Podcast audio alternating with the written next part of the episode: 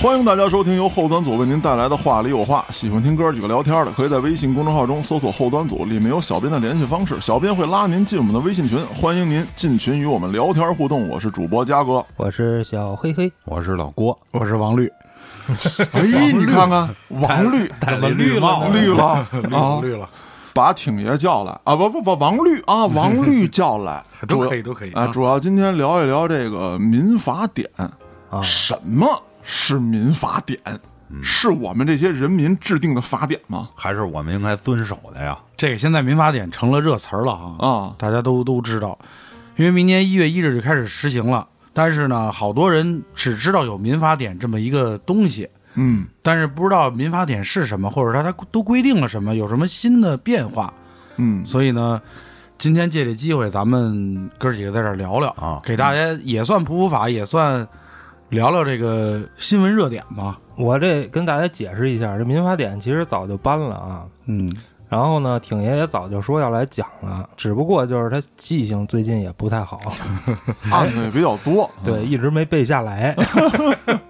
是有有多少条呀？一千两百六十条，哦，那是背不下来，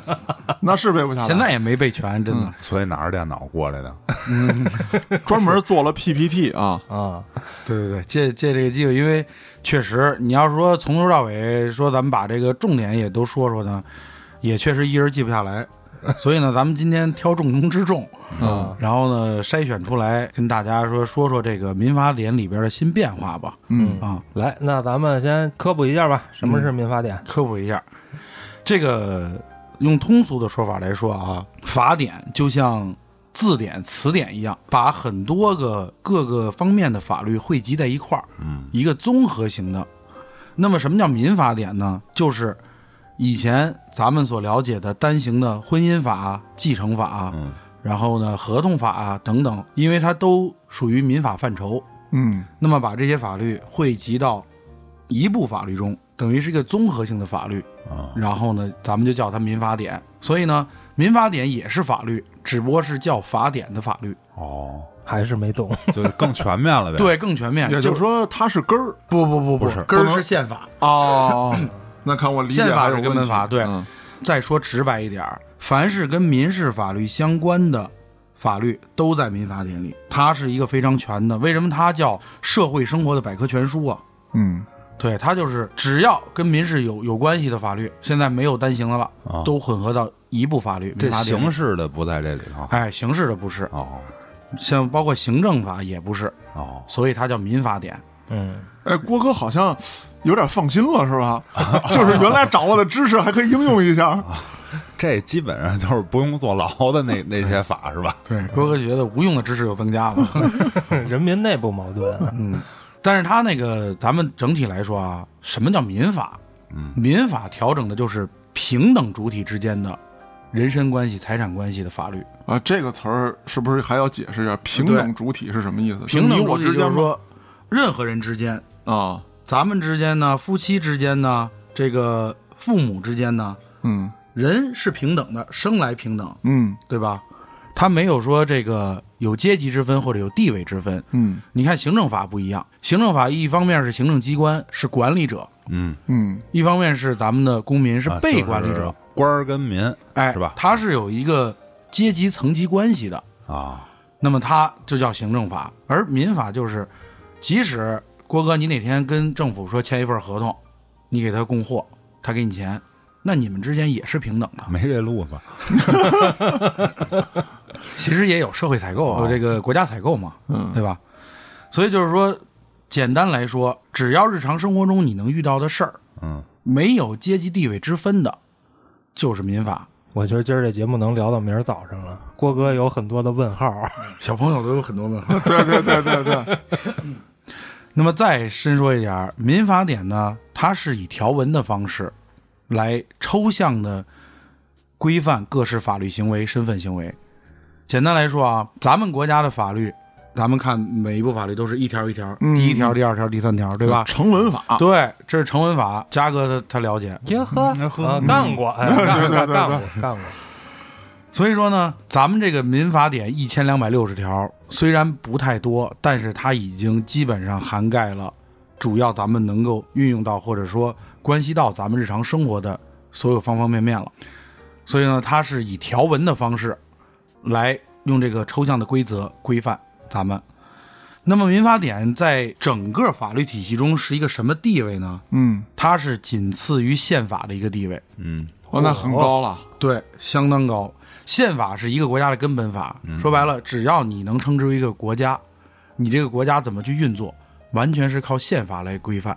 包括你的国旗、国歌、国徽都是规定在宪法里边的，所以这是国家的根本法。那么国家里边都会有公民，公民日常都会有各种的行为、各种的活动，那怎么来规范他们，就靠民法。所以民法典它可以说是市场经济的基本法，也是咱们日常生活的一个行为准则。你得知道我哪些方面不能违法。嗯，哪些事能干，哪些事不能干，哎，嗯，你比如说郭哥看到漂亮的姑娘，哎，你心里边可以想，你啊但是有些行为你不能做，对吧？你不能用语言呀、甚至你的行为啊，去对人构成一定的骚扰。啊我不对他骚扰呀，我把我怎么想跟他这事儿，我搁节目里说，这算什么呀？ 不是，郭哥得用语言呀、郭哥得用语言挑逗啊，然后让别人骚扰他呀。对别人骚扰你，哎，他也是违法。嗨，但是你这个乐意 我我不追究了，我不追究了。哎，对， 那就说到了，你可以不追究，但是不代表它不违法，对吧？啊，啊，所以说呢，整体来说，民法典整个的框架就是说，它是一个地位很高的法律，和咱们生活息息相关。嗯，然后呢，又是调整咱们日常行为的一个规范，嗯，所以它叫做民法典。嘉哥，我这么说，大致能理解了吗？大致理解了。差不太多。我觉得以我的智商能明白的话，咱们听众应该都在我之上，嗯那能是大志儿，你理解 了吗？ 大致听众肯定可能比咱们几个都都厉害，人家早就研究透了，是吧？嗯咱们只好是班门弄斧。关了吧这集，关了，关了吧。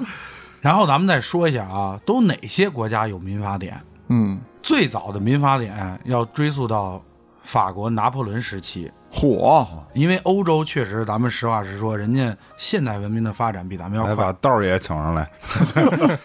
这这这些具体内容留着胡说有道来说吧。法国民法典诞生于一八零四年，二百多年，嗯，对啊，它是最早的一部民法典。那么也就是说，当时欧洲国家的法律其实已经是先进于咱们了，比较完备的了。嗯，拿破仑一生打过四十多场胜仗，嗯，但是他就有一句话，他在这个滑铁卢的时候，还是滑铁卢吧？对，兵败滑铁卢，对，他说在滑铁卢战役中，一战就把我之前所有功劳都抹杀了。嗯，但是让我能引以为豪的就是，我制定了法国民法典，这个会被世人记一辈子。那不止一辈子，好几辈子，对啊，所以说法国民法典它是有相当重要的这个历史意义的，一个是说展现了当时法国法律体系制度的完备， 嗯，再一个它是最早的用法典的形式把所有的法律集合在一起。我我民明事白法律，了，要不他叫法国的，嗯， 哦，原来根儿在这 儿。哦哦，有了民法典才改的名儿是啊，吧？原来叫法 国，后来叫法国。 对，以前是烫发呃，的。对对对对，你看那个他们那路易什么的，哎，对，那头发都对对那样对对啊以。前是毁容毁 发，嗯法国民法典呢，它当时因为也比较早，它一共就分了三编，两千两百八十一条。三鞭是 马马保国大师那 个神，三编得给。 对，就是说三编，它要是统称，你比如说总则，它要算一编，嗯然后呢，具体的分则，它再分成其他内容。你像咱们一共分了七编，闪电七连鞭对对对， 除总则以外，包括合同编啊哦，这个婚姻家庭编、继承编，这都单独成编的。哦嗯就是说我这个一编里边儿， 为什么叫法律的这个整体的框架分为编章节、条款项，哦就像哦呃动物界、植物界是门呃界纲类、啊，界门纲目科属科属嗯种，对对对。所以说，它就是一定要分得细，越往下越细。哦那越往上呢，人家就已经到编了，那咱们只能按编来说，哦嗯编编啊哎，编不是写的编啊。 郭哥，你关注的这些点，你总是很特别。我没觉有得这期聊的是法律吗？啊没没听 过，聊的是边角料，好像 不是我主要没听过法律论辩算 的那论捆儿是吗？对，你就别在一边了，就行在一条啊你看人家两千两百八十一条，当时就是已经非常完备了。嗯，咱们到现在才一千两百六十条，咱是编不出来呀，还是给精简了呀？精简精简。嗯啊，对，这个已经是精简又精简了。当然，以后随着社会的发展，可能还会增加呀、变更什么的，那是之后。因为很多东西确实分得太细了，也不一定好，嗯，对吧？那么再说说呃比较有这个代表意义的德国民法典，啊，因为咱们都知道德国，它这个国家本来是你看从一战到二战，它国家也比较强大，嗯他们的整个社会体系呢，社会制度也比较完备。它呢是在一九零零年颁布的这个民法典，当时呢也是分了五编两千三百八十五条，哦也是非常的体系完备的两千条起步啊，啊、人家这个就是就是要多量就是要哎他大要，不他叫德国呢？他注重道 德，郭哥，你对世界的解读打开了我新的认知。 我也真的觉得是我我无用的知识又增加了，真的。 再之后呢，就是咱们中国的民法典，呃，其实历经了好多年，一直想要颁布，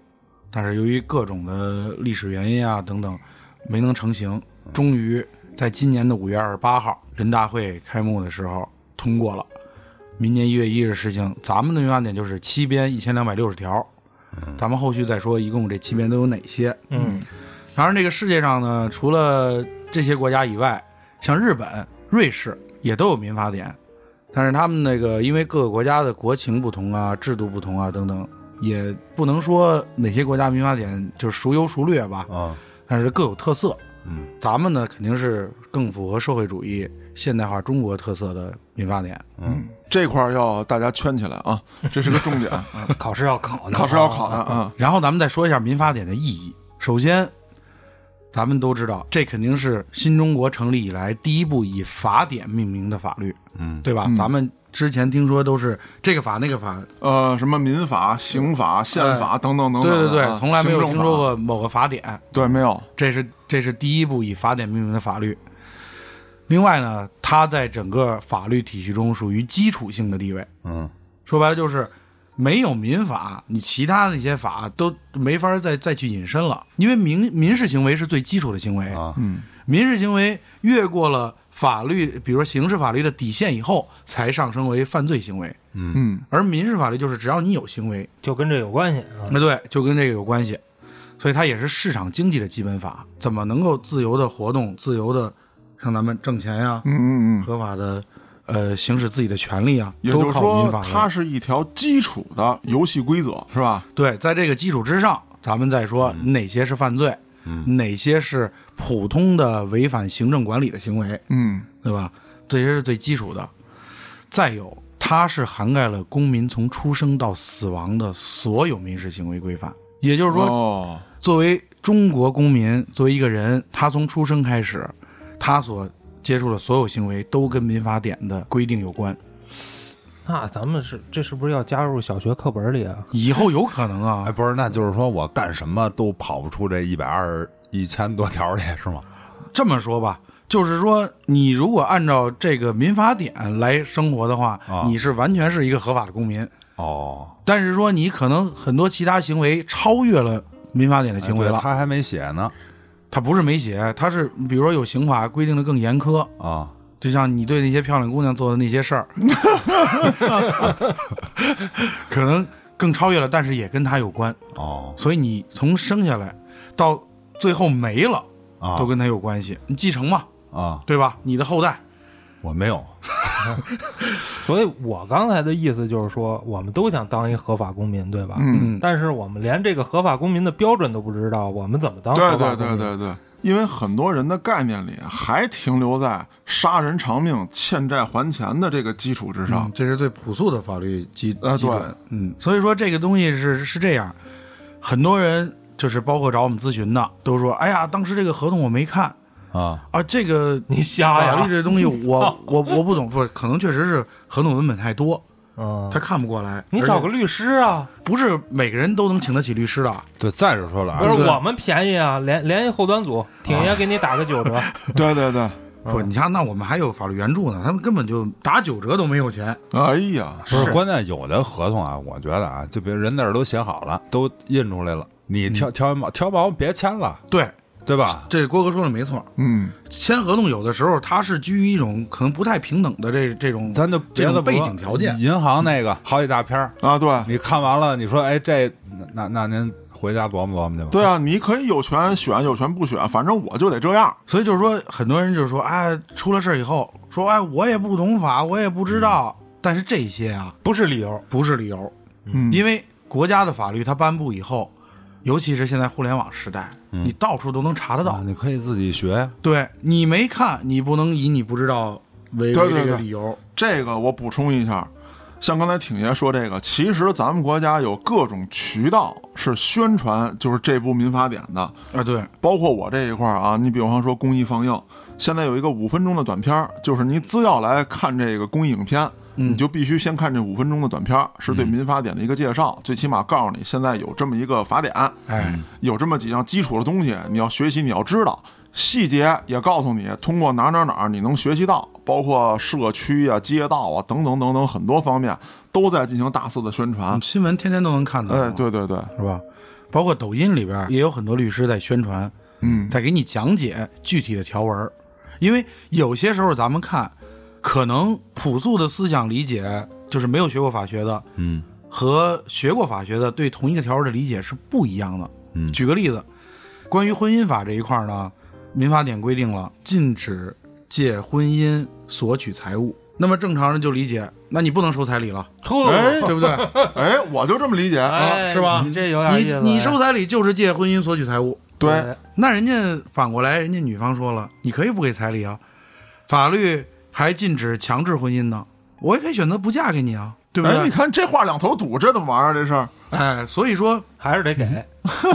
再有就是民法上啊，它有一个公序良俗原则。嗯，那么所谓公序良俗，具体来说就是公共秩序、善良风俗。彩礼这个事儿啊，从古至今一直都有，善良的风俗，那，他就哎不算陋习 吗？应该还没有归到陋习那个那个范畴的之内，因为有的地儿给完彩礼，人家还有嫁妆，嗯嗯嗯，啊，对吧？里外里可能给的比你彩礼还多只。是看你怎么解释。你说这个东西，如果是为了今后夫妻双方能够有更好的生活品质啊生活基础啊是用于这个的，那就甭说了。一般都是用于对方父母的 吧？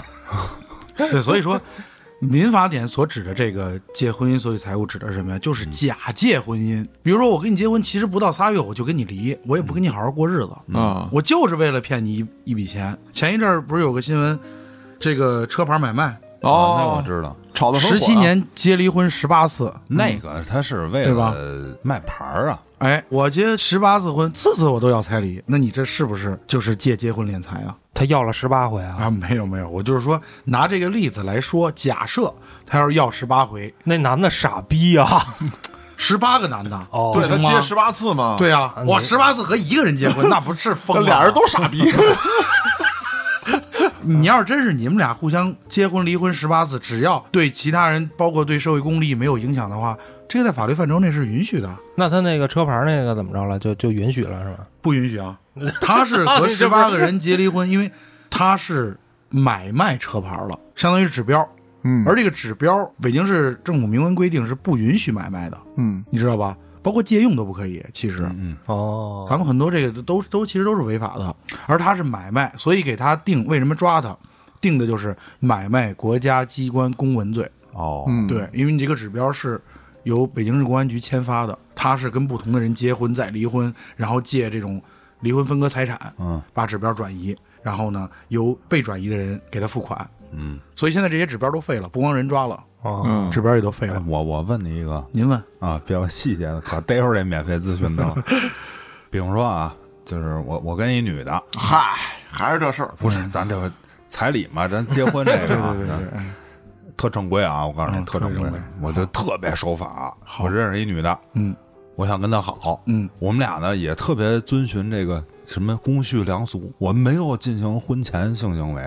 啊，然后我这个跟他结婚了，我呱给人好几十万彩礼，比方说啊，咱按照风俗嘛，嗯给了，然后人买一什么东西，因为我给你的嘛，对吧？人家就买了一车，比方说或者买一什么大件儿，嗯啊，人家自己用，嗯，写的人家名儿。完了之后呢，这接了，接了以后，他发现我不行，这个性功能这会儿有点问题。不举然后啊，啊，对，人家说这个夫妻生活这个很重要，你你要这个不行吧，医院说了这是不可逆的，你这好不了啊啊。人家说你这弄完了，我以后肯定得出轨，啊呃，所以咱还是离了吧。然后我们就离了，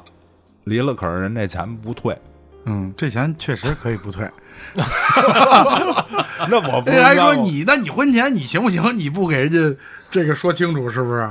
最根儿上，我先纠正一下郭哥，啊，法律并不禁止婚前性行为，是是，我们没事对吧？啊，人家女你的没事，你自己人女应该的知道啊人说了，我是一个人人郭哥说的是公序良俗，对人女的说我是处女，我就你必这须个保其证实到扯不到公序良俗上的事儿。 啊，就是说呀，就这退不了是吧？你为人郭哥觉得就是三三分钟或者一分半是正常的，不，咱们这块儿啊，分两块儿来看。首先，什么情况下退彩礼，其实法律是有规定的。嗯你比如说，最终没有结婚的嗯是可以退啊，的，这这这理解结了婚以后没有共同生活居住的啊嗯也是可以退的。啊或者郭哥你给付完彩礼以后，你家里特别困难，一贫如洗，借了一屁股债，哎，造成生活极度困难，也是可以主张退还的。所以这是退还的条件。哦，那么你说的这种呢，你们应该是因为不管你是个人原因也好，造成家庭的这种影响也好，你们是要离婚，对吧？。对，那这种情况下，离婚它只涉及分割财产了。你说退还，人家有没有过错？为什么要让人退还？只是因为说人说你你不行，我不想跟你过了，我你就得让人退还。我觉得这算人正常诉求，是不是吧？？但是我说了，我说你不能听那大夫，那大夫说不可逆就不可逆了，我觉得可逆啊，嗯，那你们可以再沟通，再尝试嘛。但是人说我不想跟你试了， 多一天都不想试，不，咱们这么来说，你退有你的理由，但是你要遵循法律规定。啊我个人觉着这婚应该是离不了。比如说郭哥，我不愿意离，因为你不退我钱，对吧？嗯，那这女的是不是就得告啊？那你起诉离婚。对呀、啊，起诉离婚，起诉是因为他不举。嗯那你觉得这个法律支持吗？支持，啊 你看你看，当然支持。你看看， 因为离婚的理由并没有限定，某种情形下可以起诉，某种情况下不能起诉啊。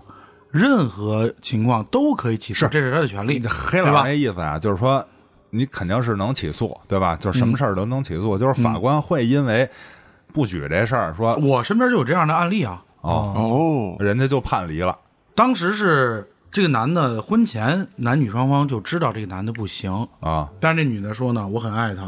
哦我愿意接受他这些，啊或者甚至他认为我可能通过我后期的努力啊，怎么样，我能改变他。嗯因为当时可能恋爱中的男女，他就觉得只要双方有爱，可能这些无所谓。嗯但是呢，结婚以后呢，生活归于平静。嗯这女的发现，渐渐的，我还是需要这些，嗯包括可能我会想，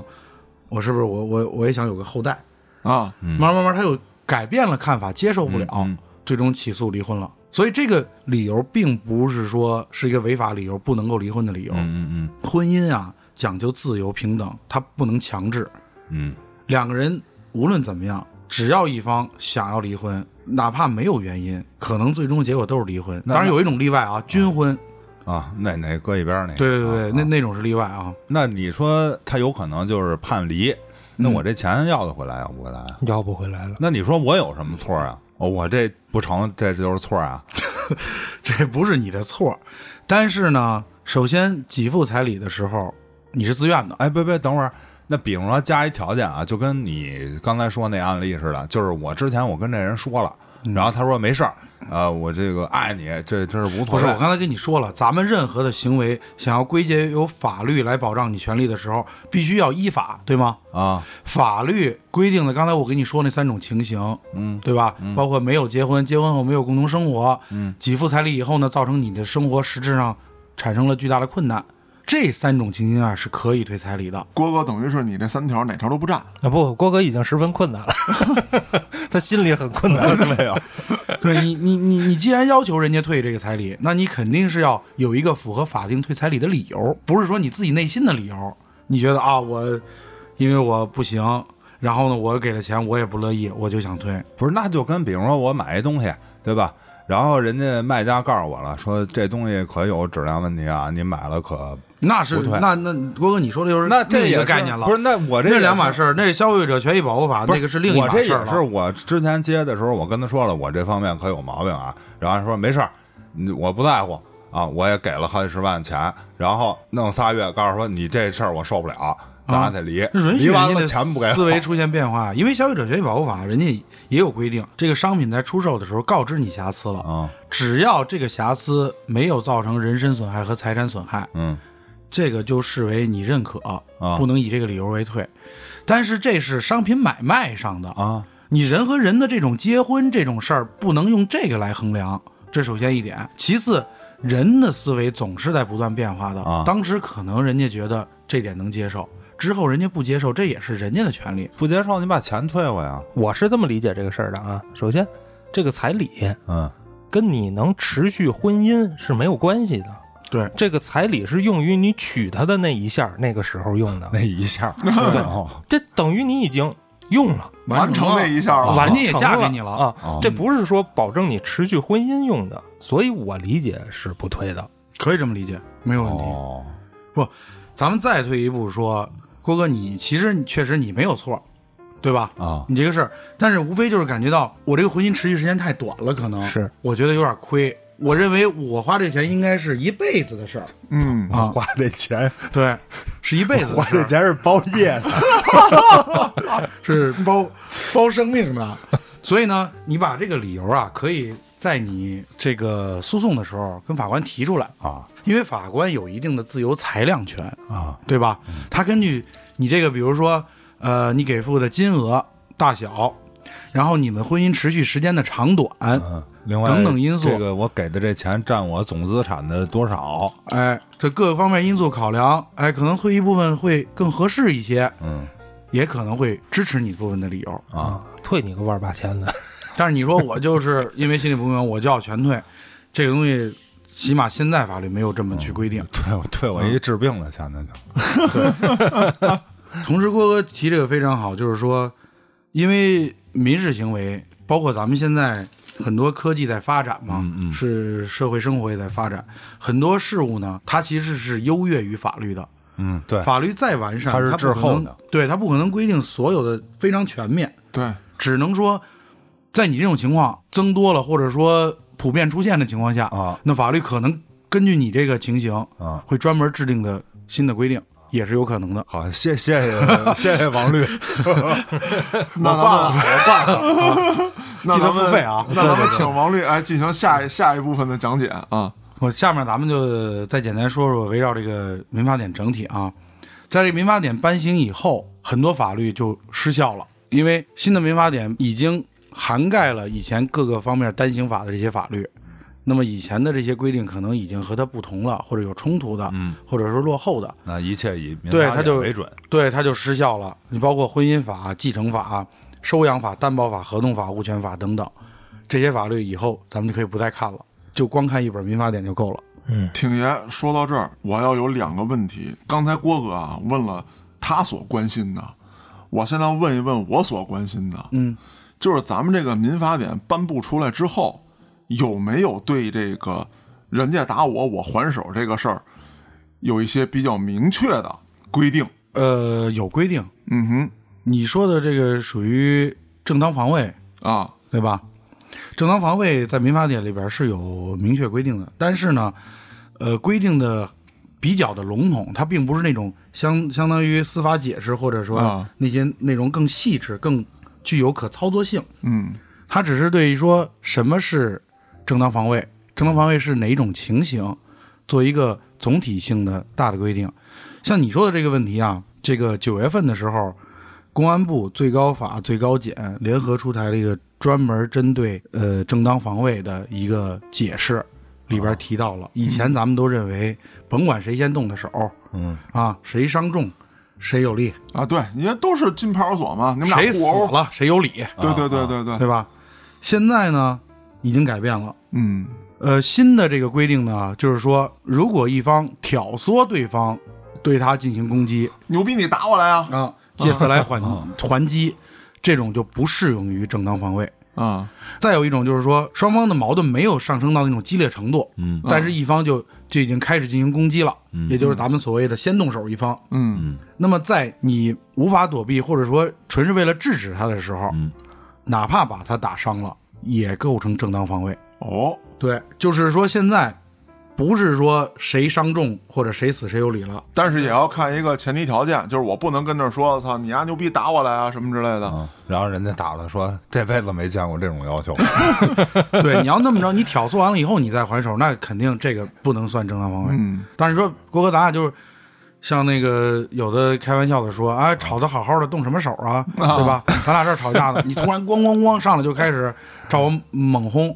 那我没办法呀，我我为了制止你，同时我把你打伤了，这种也认定为正当防卫，嗯，因为我并不想跟你打架， 嗯，我只是想跟你非常礼貌的吵一吵架讲，理呢， 对，我觉得这个还是很复杂的，这还得根据实际情况。嗯打比方说啊，一八十岁老大爷骂我，嗯，哦吵吵，然后呢，我也没想怎么着啊，他动手打我，嗯是吧？我得挡吧，嗯我这挡一推，哎呀，死了，嘎嘣对儿啊了，如果按照现在的这个新的司法解释，当然如果造成特别严重的后果除外啊。假设他没死嘎嘣儿啊对，只是说受了一定的伤、骨折了或者什么的，都有可能认定为正当防卫。啊，哦，因为现在的解释就更加细致了，以前就是说，只要双方动手，那就是互殴。互殴，不是哦互殴对那我就有一问题了啊。比方说，我要是老头儿家属，嗯，那我跟他说了，我说你您看不出来他八十多岁吗？您您可以跑啊，您干嘛推他呀？他追得上你吗？你非要推他所以一下，这考虑一个环境，假设对黑老师被逼到墙角，这是跑一不了实际情况问题。哎，所以咱们现在分析啊，肯定没有直接发生一个案件那么细致，嗯咱们只是笼统上的。嗯所以笼统上的分析呢，咱们就是捡重要的说，就假设就是黑老师跑不了。当然了，他要是能跑，确实黑老师，那田径运动员那怎么不能跑呢？啊就是绕老头跑三圈，老头不一定追得 上。那老头儿叫马家军，那也老是头儿是天坛出 来的，那个挺爷，我原来看过一个视频啊，是吴京自己拍的，说他有一次在香港嗯，是叫战狼吗？啊，不是不是不是，是战狼二吗？是攀登者，啊 胡说八道。吴京接受采访，他说了这么一段话，说呢，他有一次在香港受到威胁，嗯然后他的经纪人就劝他说：“你千万要马上离开这个现场，你不能还手，嗯因为根据香港法律，你是呃全国武术冠军，你被定性为就类似于危险人物，你是有伤害他人能力的人，就是即便对方打你，你也不能还手。”哦，这是吴京在接受采访时说过的一段话啊，大家上百度可以搜到这这个视频。嗯嗯我再也不去香港了。那转回头来说，嗯比方说我啊，我现在就特想知道这问题。好比说我练过拳击，我取得过比较低级联赛的冠军。嗯那如果这个时候有人咣咣给我两拳，嗯我还手了，那有没有可能他说你他妈练过拳击，打你两拳你根本没事儿，你还手打人家一两拳，你就可能对没有练过的人造成比较重的伤害？嗯，不，我觉得是这样。即使咱们按照大陆的法律，你刚才你说的这些，我也我也认为是认可的。嗯就是说，你练过拳击，首先你应该知道什么位置能打，什么位置不能打，这是我觉得你应该是了解的。啊，包括你出拳使多大的力，你应该对自己也是有一个基础的判断的，对吧？嗯假设你对这个人，你你为了制止他的时候，就是说他在殴打你，你应该对他是否练过或者怎么样，你有一个基础的判断，因为你练过，对吧？啊嗯，如果他是普通人，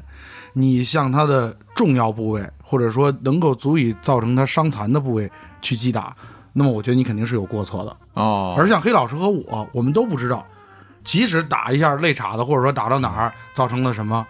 我们是没练过，我们不不 清楚你。丫昨儿晚上给嘉哥打电话，偷偷问了吧？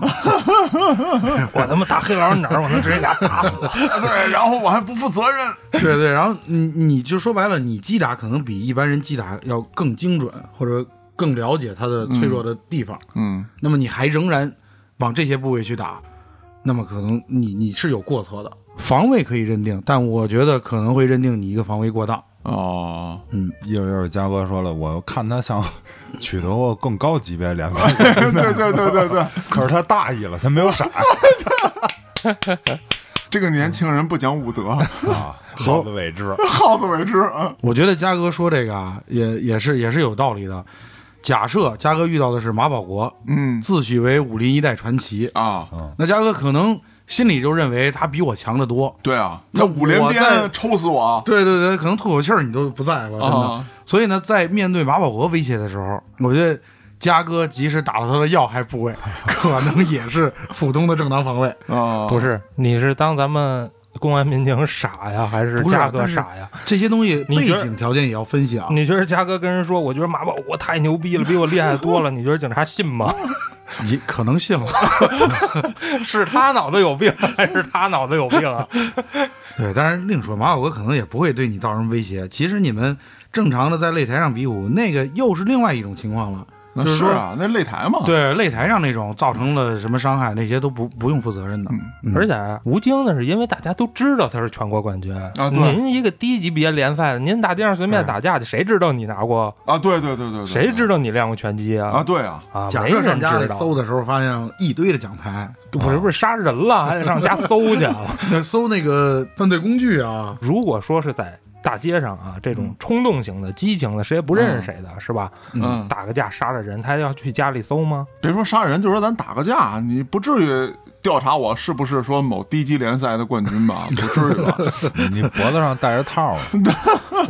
这是一个这个全套啊，一个全套啊！我必我须说，解释啊所以说一下咱们现在啊，只是说探讨就某一个事儿。你要真到具体事儿上具体分析，可能各种情况都要考虑进来，哦综合来考虑。因为我刚才说了，民法典它规范的一般都是基础性的大面上的，没有那么细。真正细，说白了就是说细到法官针对这情况要怎么判，嗯，可能会有专门的司法解释， OK，对、具体的适用，然后哪种情形针对哪种判决。所以千万不要觉得我懂了民法典了，我就可以玩弄法律。啊，不要不哎，要，我再问你一个事儿啊，就是这时间上的事儿，它不是一月一号实行吗？嗯，对吧？就是，然后你也说了，就是跟以前的那些法有可能不一样了，嗯嗯对吧？嗯那我这个，比如我这事儿，它是发生在你这个民法典颁布之前的嗯，啊，甚至比如说一六一七啊，就是持续时间比较啊长，但一直没解决啊，对，更早，对，但是呢，我是这个民法典颁布之日以后去起诉的，嗯那我是按照哪个法你说的这个东西啊，是涉及到程序问题了。啊？这个首先它不是民法民法典实体法来解决的，这是由程序法来解决的。啊咱们国家有一个基本的法律原则，叫做“法不溯及既往”，就是说白了，我新的法律不能适用你以前的行为。啊你发生这个行为的时候，当时那个有效的法律啊规范你当时的行为，啊你即使在之后起诉，也要依据当时的法律来来评判你哎当那时的行为。那那我再问点儿啊，就是说，呃，我这是之前的事儿了，这新的法就不管之前的事儿了，对吧你新的行为必须在新的法颁颁行以后啊发生，啊。才由新的法律那调比整。如说，你不是一月一号实行吗？我十一月份我去立单啊，比如说我现在立单，你跟你什么时候立案没关系，不是就是你的那个民事行为发生在新法还是旧法，就这么简单，旧法啊，那就是旧法管。哦，按那行为算是吧？对，按你的民事行为算，哦嗯，不按立案算啊对，不按立案，跟立案没关系。那啊，这是一个知识点啊，大家一定要记住。啊！这让我想起一案子，就是一十四十几岁小男孩儿嗯特别恶性的杀了一个小女孩儿那个、嗯嗯嗯嗯嗯嗯，啊，我知道那个事儿，跟新的这个好像有点什么关系，岁数上的要求好像岁数上对，因为现在。包括现在也有学者在提出，刑事责任年龄要普遍减小。嗯嗯是现在规定是十四岁要负某些，比如说杀人、抢劫、强奸这些要负刑事责任。啊但是说以后可能规定会变得更小。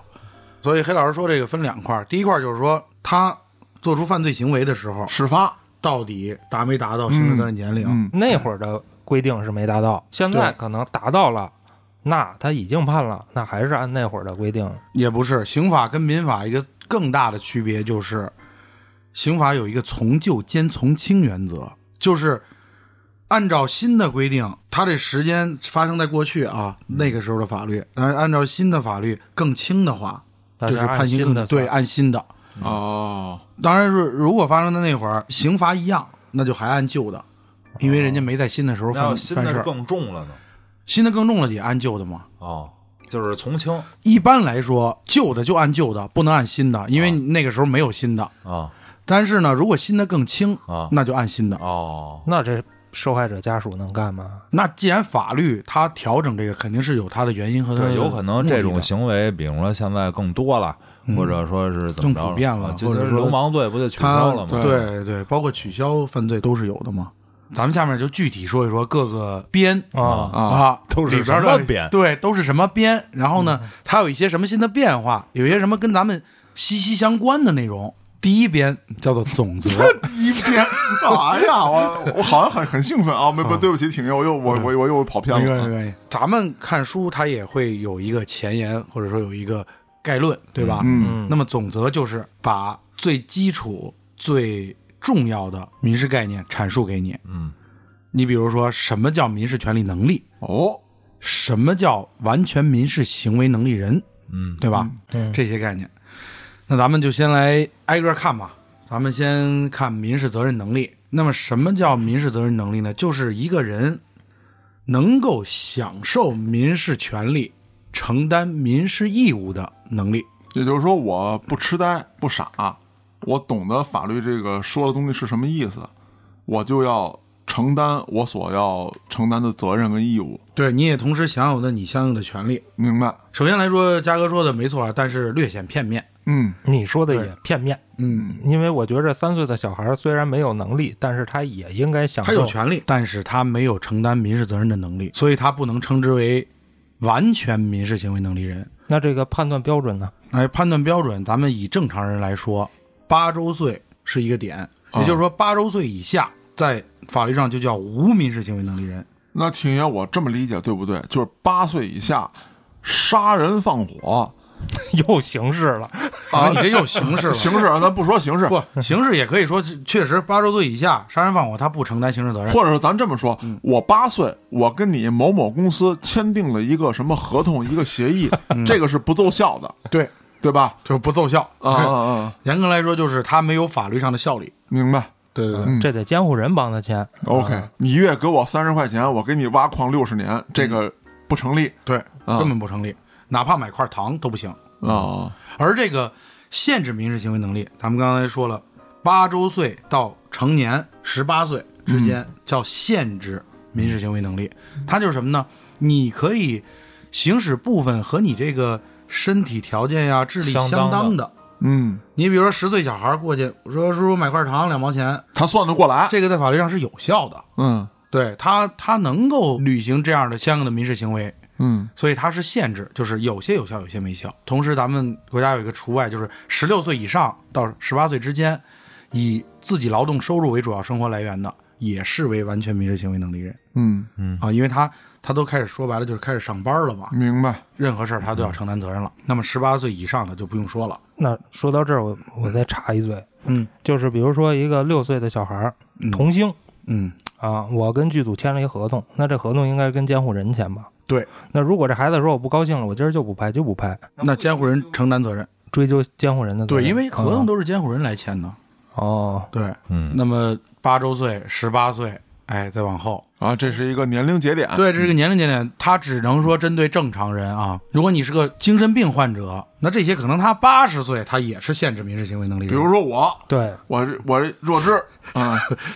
嘉哥，你看起来不像弱智的样 子。咱们这公务员队伍有问题啊。对对对对对，哎，哎我问你一问题 啊，就是我这也没孩子，这小的我不关心，嗯，往上有没有限制？哎比，如说一百岁或者九十岁，这八十岁以上只要正常，没有限制。哦，当然你不正常，那就另说了。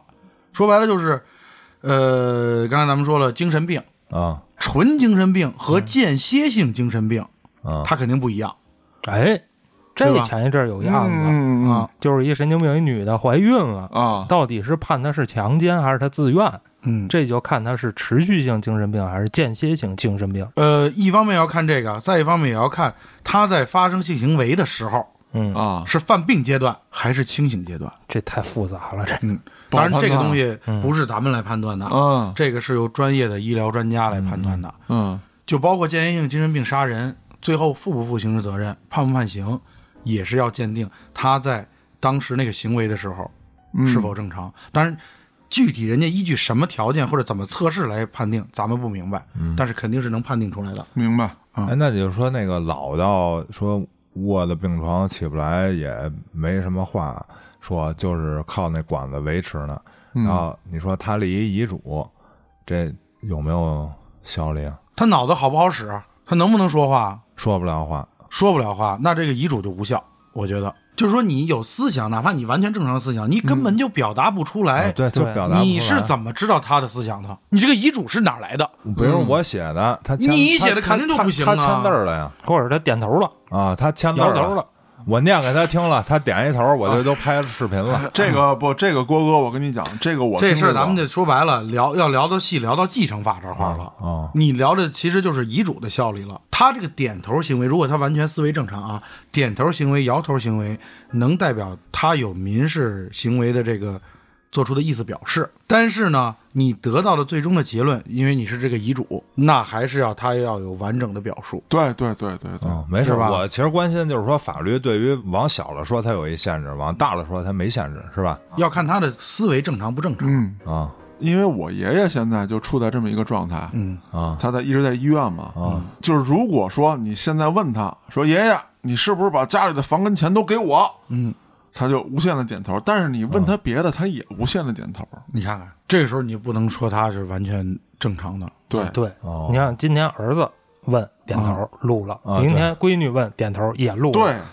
对， 哪个好使？先对先点的好使，你这个后可点的能他好使。法律上也有规定，是以后的为准。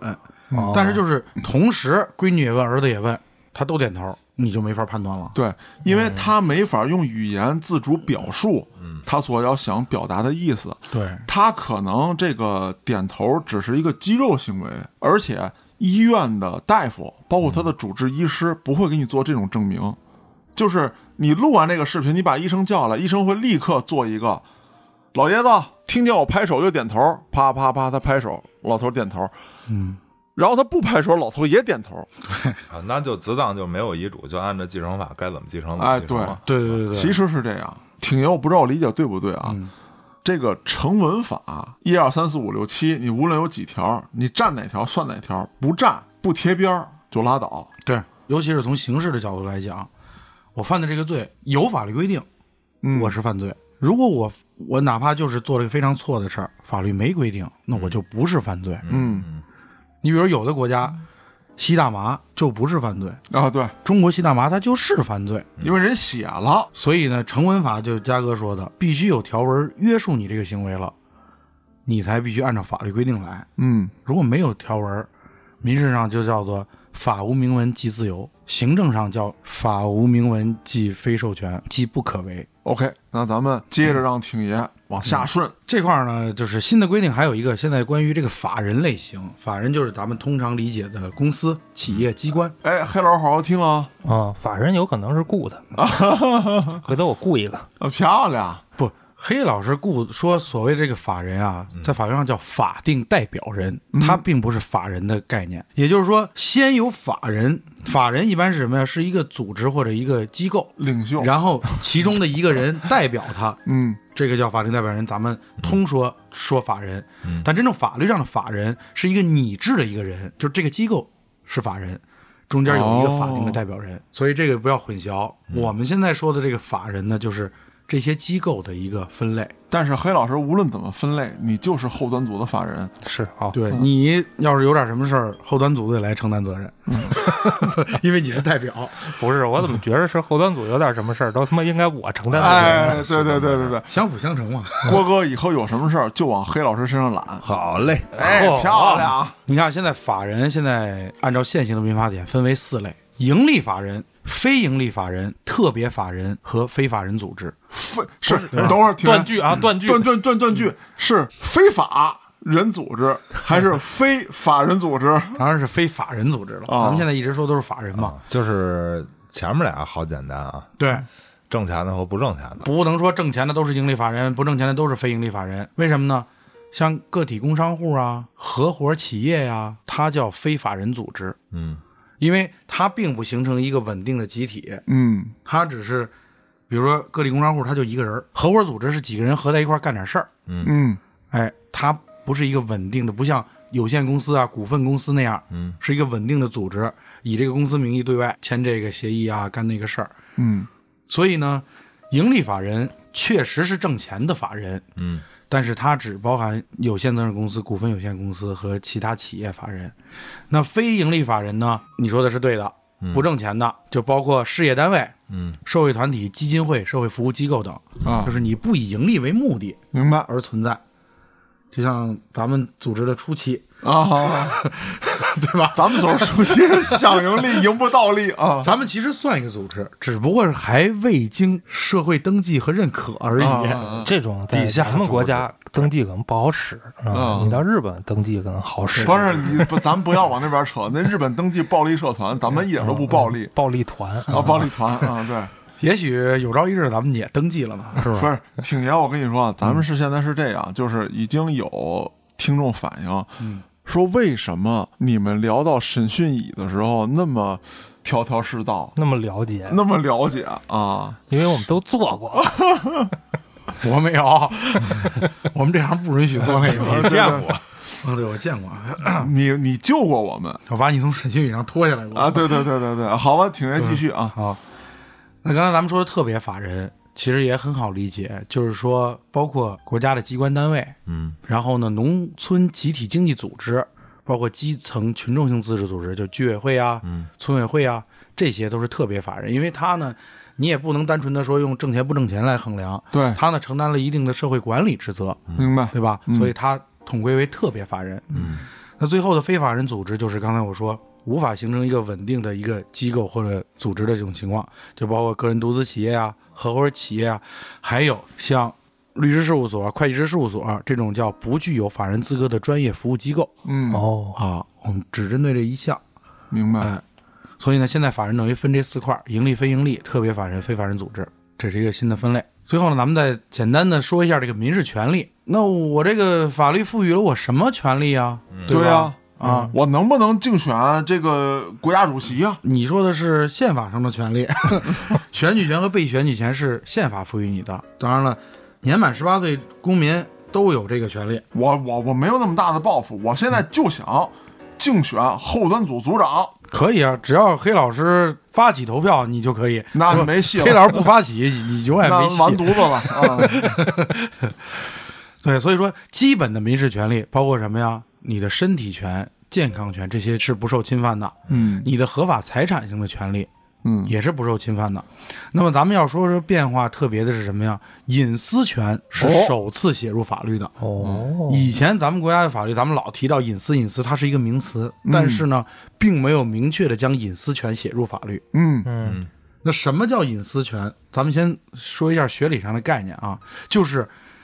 自己的某种行为或者某种这个位置不想为他人所知道的不一个、想让人知道的，啊，就都是算隐隐私私啊但是你说你藏一个枪支，不想让人知道，那这不能叫隐私，对吧？啊啊啊啊非法持有枪支这是犯罪行为。啊嗯啊！就是我比较短，我不想让人知道。对，啊，嗯，这我们这个我们都知道啊。那比如说咱办公室，咱这录节目是吧？这大玻璃开着呢，然后呢，挺爷摸郭哥，嗯，然后被外边那边楼上的人偷拍了，哦，那这个算隐私吗？当然算隐私啦，哦那人家说这了，属那于你非把法窥探他人的身体。人家说你把窗帘拉上啊，我忘了， 就是说我可能有一些的问题在里边儿，嗯但是不代表你把这东西你你可以去去分散去去发布，你可以默默的欣赏。我天哪！ 哎，对，就是就是说，你说这个了啊。前两天啊，我在我们家那儿停车等裁剪，你知道吗？哦然后呢，我不是弄那个剪那手机，那叫什么焦距啊？啊就那能调。正好我看见我们家那个楼那儿有一女的啊在家穿的挺少，跟那儿练功呢，嗯，练功就觉得就是那个扭啊什么的在那儿。哦然后我就我说试试吧，我就拍了好几个视频，就呵叭拉的倍儿大啊。当然人没露点，但是呢就是跟家扭着呢。嗯就是这东西我持有了，对吧？嗯，呃，然后我也有可能给你看了，就是咱咱俩私下分享，但是我不发给你，就是我没那也算侵犯隐私了。你自个儿看可以，你给我看了，这就属于发布了。哦，对，不是说我必须传到你手机里这才算，啊，哦，因为这种事儿，比假设他是没拉窗帘儿，你哦看了这个没事儿。我在正常的社会活动过程中，我观赏到了一些奇特的美景。嗯啊那你为什么要拍下来呢？你拍下来可能是你的 某种癖好或者什么不为人所知的，对，但你不是故意蹲在这儿啊，对你不是等着就哎是为了拍等去拍哦哦，对，就是行我恰巧碰见了啊？对你恰巧碰见您跟那儿拍月亮呢，手机一晃，哎，啊，那你对，但嗯是是我拍了好几段儿，嗨，那有点难办了吧？对这个，我觉得嗯严格意义上来说也是有一些问题的。啊，明白了。反正我只要自个儿看，基本你如果说没事咱咱今天不提手机，咱就说看，那我恰巧看到了，嗯那没办法，说不好听，野战呢，啊，我看五分钟，啊怎么了？啊，那那那不是我想看，而且我是处于这 个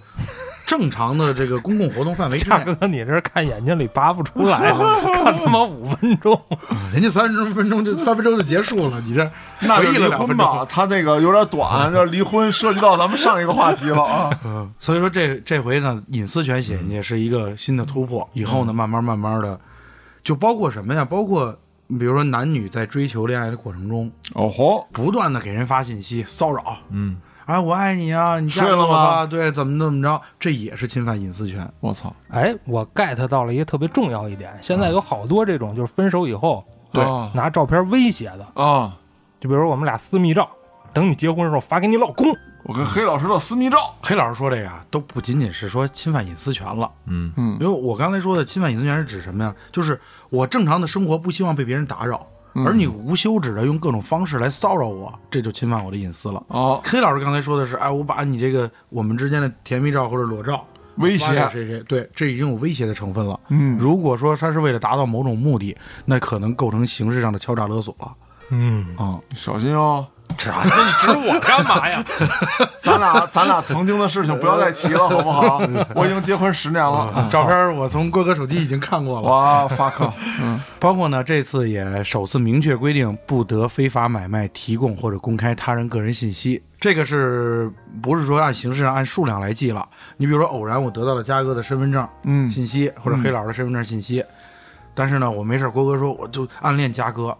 你把他身份证信息给我，我给你五百块，这种也是不行的。嗯没那么有病，我自己问他好吗？啊，对，那他不给啊，郭哥我把郭哥买瓶我把你酒我都给舔的你舔的那一照片儿，啊，别捣乱了，啊对不对？这也是不允许的。另外，再有就是首次对数据、网络虚拟财产也作为民事权利予以保护。你比如说，以前咱们知道最早的 Q 币、哦，OK，游戏金币，明白，以前呢都是知道这些东西它有一定的价值，然后呢按照它的真正价值来保护，对，对吧？对能折算成人民币。但是有些东西，你比如说